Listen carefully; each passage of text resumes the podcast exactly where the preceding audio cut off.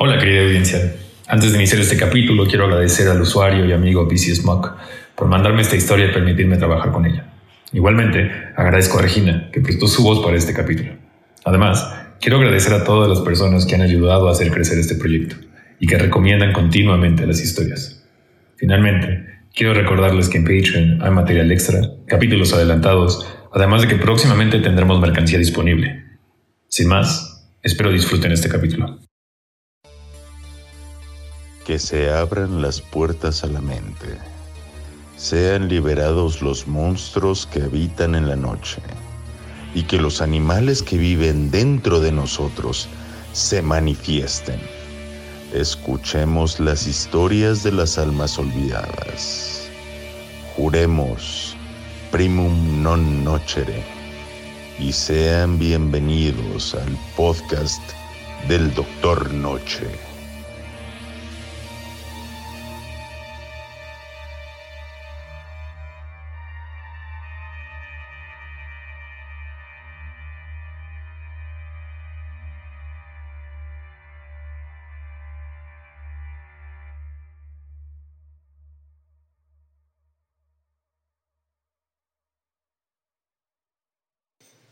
Cuando tenía nueve años me asignaron un proyecto en la escuela.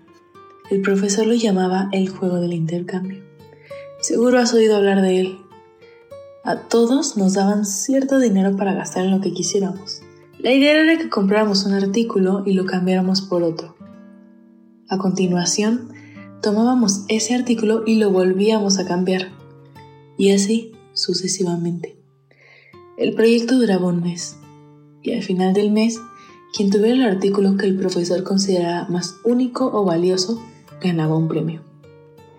Había una opción para los padres que no querían que sus hijos participaran, y esos niños harían un proyecto diferente. En mi opinión, más aburrido. Les supliqué a mis padres que me dejaran participar. A ellos no les gustaba mucho el proyecto. La idea de tener que, en sus palabras, fastidiar a la gente para conseguir cosas no era algo que les agradara, pero finalmente se dieron.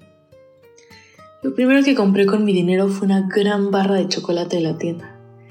Era uno de ese tipo de dulces que se suponía que era para compartir, pero que en realidad presentaba un reto personal para comértelo todo de una sentada. Estaba rellena de caramelos de colores. La verdad, necesité toda mi fuerza para no comérmela en ese mismo instante. Cuando llegué a casa, los ojos de mi hermano se abrieron de par en par al ver el dulce. Y acabó convenciéndome de que se lo cambiara por un brillante botón, que según él estaba hecho de oro macizo y valía cientos de dólares. Cuando mis padres se enteraron de lo sucedido, exigieron que se lo cambiara. Ya era demasiado tarde. Ya se había comido el chocolate. Y el botón que me había dado era una baratija de plástico. Mis padres me ofrecieron darme más dinero para que pudiera empezar de nuevo, pero me negué. Eso habría sido hacer trampa, y yo era una niña muy competitiva. Quería ganar, pero de manera limpia. Eso me hizo estar más decidida que nunca. Al día siguiente, le el botón a mi amigo que no había podido participar en el proyecto. Me lo cambió por un lápiz muy bonito Recuerdo bien, tenía una tapa de lápiz de tortuga ninja. No creo que le gustara especialmente el botón, pero le molestaba bastante que sus padres no lo dejaran participar. Y quería unirse a la diversión de alguna manera. Todas las tardes molestaba a mis padres para que me llevaran a visitar a mis abuelos, tíos y a tocar puertas de mis vecinos. Ellos se quejaban cada vez que tenían que llevarme a algún lado, pero yo estaba obsesionada. Algunos de los vecinos estaban intrigados y encontraron el proyecto simplemente maravilloso. Cooperaban y me ayudaban, intercambiando conmigo cosas que claramente eran mejores a lo que yo ofrecía. Sin embargo, eventualmente llegó el momento en el que me quedé sin gente con quien intercambiar. Ya no se me permitía tocar las puertas de los vecinos sin que mis padres me acompañaran, y ellos se negaban rotundamente a tocar en las puertas de las personas que vivían bajo la calle, ya que no las conocían. Sin embargo, insistí. y fui creativa. Me acerqué al conserje de la escuela e incluso a un par de profesores. Uno de ellos se rió y comentó que yo era la única que había pensado en preguntarles a ellos. Digo que yo era toda una emprendedora, pero en ese entonces no sabía muy bien a qué se refería. Por supuesto, al principio la gente solo me seguía la corriente, pero al cabo de un tiempo empecé a recibir objetos bastante increíbles para intercambiar. Una sartén nueva y reluciente que cambió por una secadora de pelo, que a su vez cambié por un precioso y ostentoso collar. Probablemente no era un collar especialmente caro, pero era bonito igualmente. Para entonces mis padres ya estaban cansados y se negaban a acompañarme a cualquier lugar. El collar iba a ser mi último artículo. Sin embargo, aún quedaba una semana de proyecto. Y aunque la mayoría de los demás alumnos ya habían perdido interés, yo estaba decidida a no dejarme vencer. Fue entonces cuando tomé la decisión más estúpida de mi vida. Estaba jugando en la calle, ya que solo se me permitía llegar hasta el poste de luz más cercano, y cuando me percaté de que mi madre estaba ocupada preparando la cena, corrí. Corrí por la calle. Todavía recuerdo perfectamente ese primer paso que di más allá del límite del poste de luz, lo increíble que fue. Corrí sin saber hacia dónde ir, girando al azar, izquierda, derecha, izquierda, derecha. Sinceramente, creo que me olvidé del hecho de que estaba buscando algún vecino con quien intercambiar. Y solo corrí por la emoción de hacerlo. Hasta que necesité recuperar el aliento y me detuve. ¿Te has perdido? dijo una voz. Era una señora de unos 50 o 60 años que estaba en el jardín de su casa, viéndome correr por la calle. Parecía que quería el collar era mi oportunidad. Puse mi mejor sonrisa y mi voz más amable. No, respondí. Tengo un collar precioso. Quiero intercambiar este collar con algo que tú tengas. ¿Tienes algo para intercambiar conmigo? Estoy jugando al juego del intercambio. Es para la escuela. Entonces, ¿podría tener algo tuyo? había estropeado el discurso. Mi padre normalmente hacía las presentaciones, pero no importaba. Ella estaba sonriendo. ¿Cuántos años tienes, cariño? Me preguntó. Nueve, pero cumpliré diez en junio, dije con orgullo. A lo que ella me contestó. Bueno, es un collar muy bonito. No sé si tengo algo que sea tan bueno como eso. Te diré que...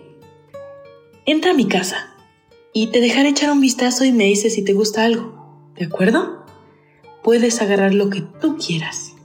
Ni pensé que podría ser peligroso. Mis ojos estaban en el premio.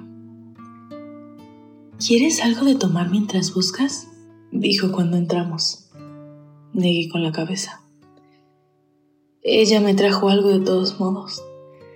Era un jugo de naranja frío y no pude resistirme a tomármelo todo de un solo trago. Al adentrarme a su casa vi que había una habitación decorada rosa brillante, que claramente era una habitación infantil. Estaba bastante desordenada, con juguetes esparcidos por todas partes. ¿Tienes un niño? dije emocionada. ¿Va a la escuela primaria de Parkview? ¿Lo conozco? Aunque no había oído nada, noté que ahora estaba de pie junto a la señora, un señor que supuse debía ser su marido.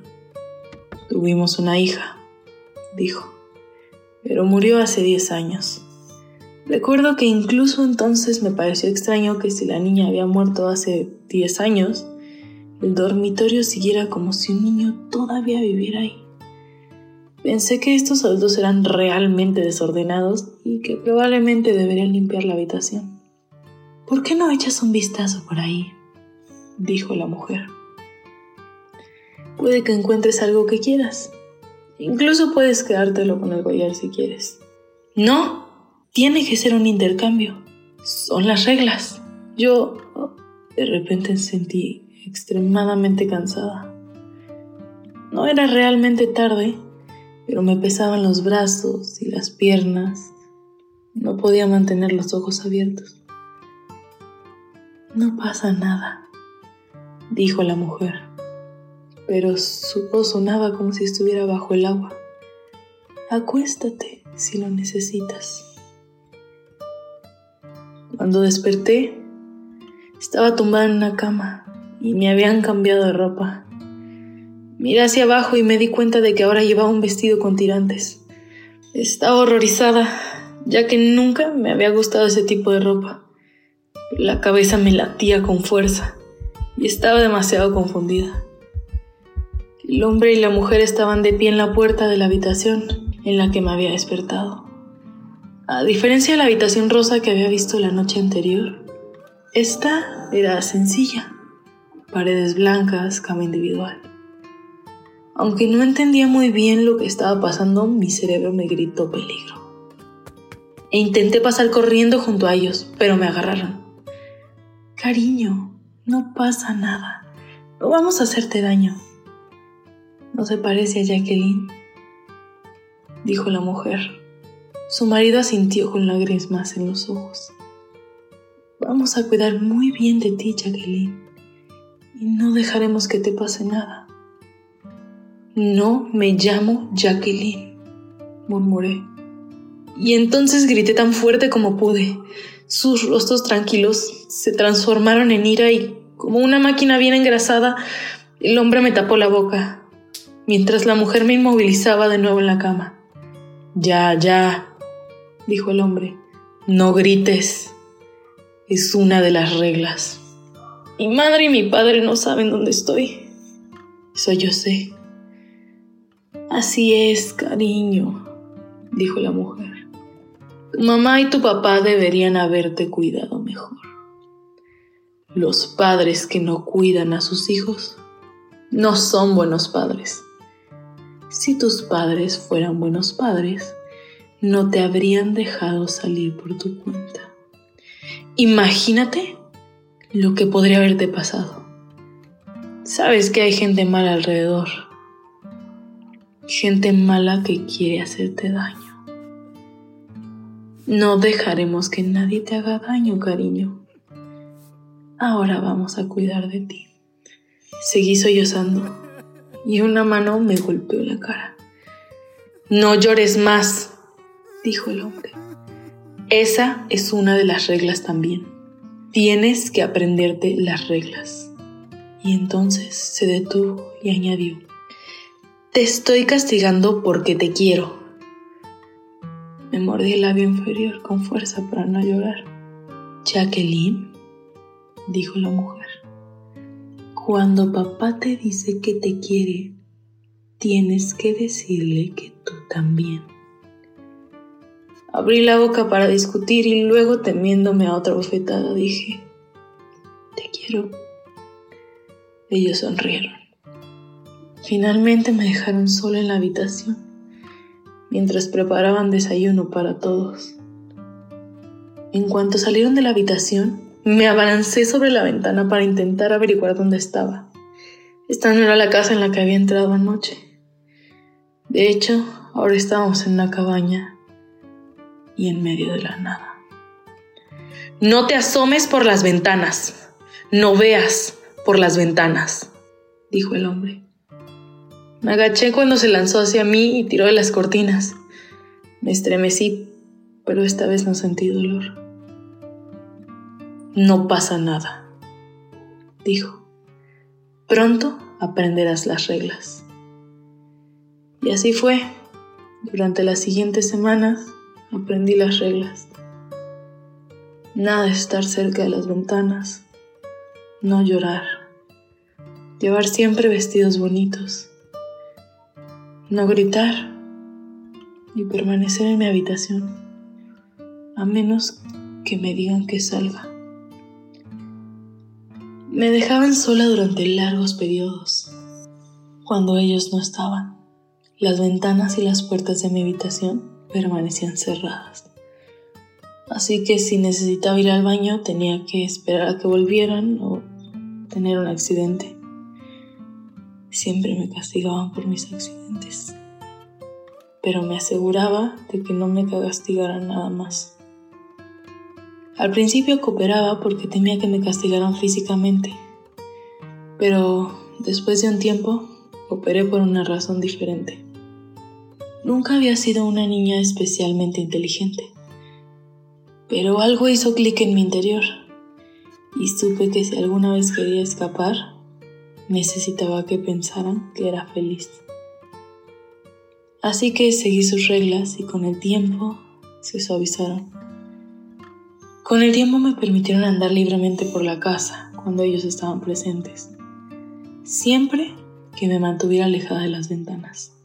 Y sobre todo, cuando alguien llamaba a la puerta tenía que correr a mi habitación y quedarme hasta que dijeran que saliera.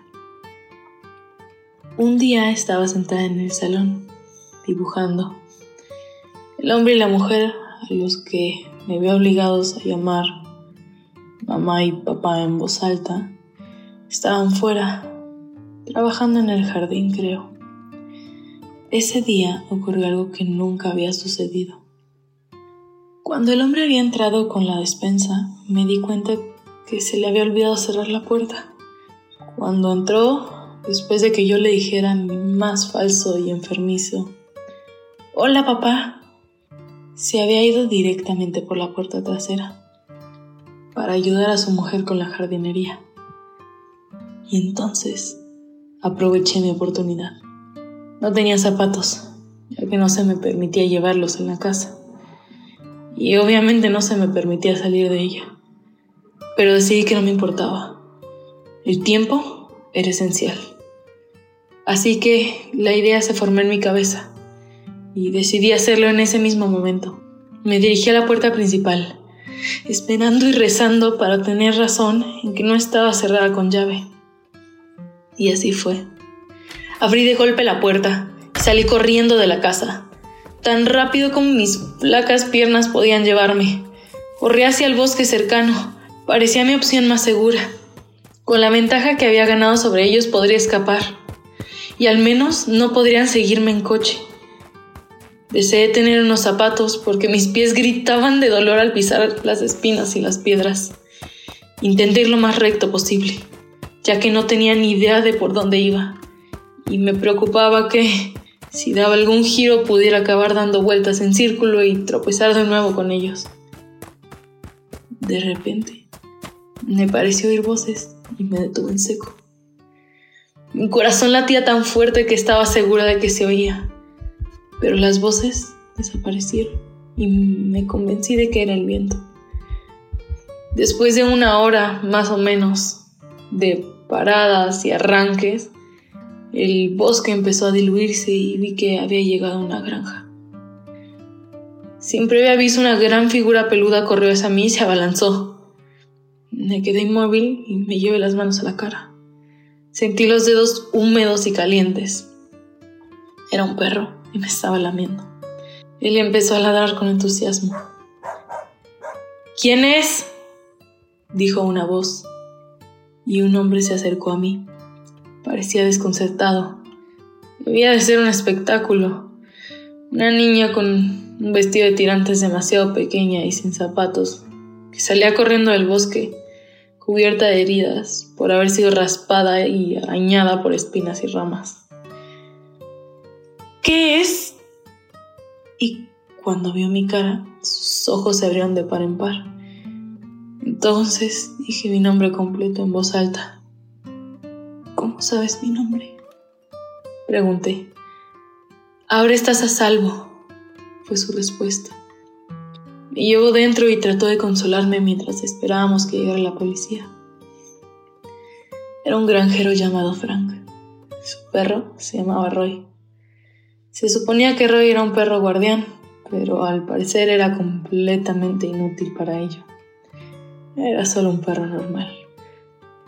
Frank me dejó acariciar a Roy y me agarré a él con fuerza, metiendo mi cara en su pelaje para reconfortarme. Frank me había reconocido, por la cobertura de niños desaparecidos que había visto en televisión. Me dijo que mis padres habían estado muy preocupados por mí, me habían estado buscando desde el día que desaparecí. No me preguntó qué me había pasado yo no se lo dije. Se limitó a decirme que estaba salvo. No le creí todo hasta que llegó la policía. Resultó que las dos personas que me habían raptado habían sido responsables del secuestro y posterior asesinato de cuatro niñas en los últimos diez años. Su propia hija, Jacqueline, murió a los nueve años al correr por una calle muy transitada y ser atropellada. Las niñas que secuestraron tenían entre 7 y 9 años. Las sacaban de lugares concurridos como centros comerciales, circos y parques. Tras separarlas brevemente de sus padres, cada una de las niñas fue asesinada cuando cumplió 10 años. La cabaña en la que me mantuvieron estaba a solo 40 kilómetros de mi casa. Como falté tanto a la escuela durante este periodo, nunca gané el premio. Pero he conservado ese collar conmigo hasta el día de hoy. Cada vez que lo miro, recuerdo la suerte que tuve, porque el día que me escapé, me faltaban tres días para cumplir 10 años. Lamentablemente, cada vez que cerraba mis ojos e intentaba dormir, regresaba a ese cuarto. Sentía el peso de la mano del Señor en mi cara. Sentía el peso de mi ropa interior después de haber tenido un accidente. Básicamente destruyó mi vida. Por eso, doctor, no sé por qué le sorprende que una vez que cumplí 18, lo primero que hice fue buscarlos.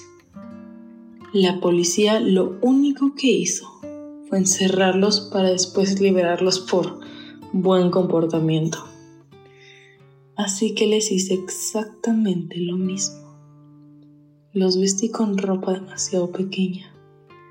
Los privé de alimento. Y finalmente me tomé mi tiempo para vengar a cada una de mis hermanas que no lograron crecer a mujer.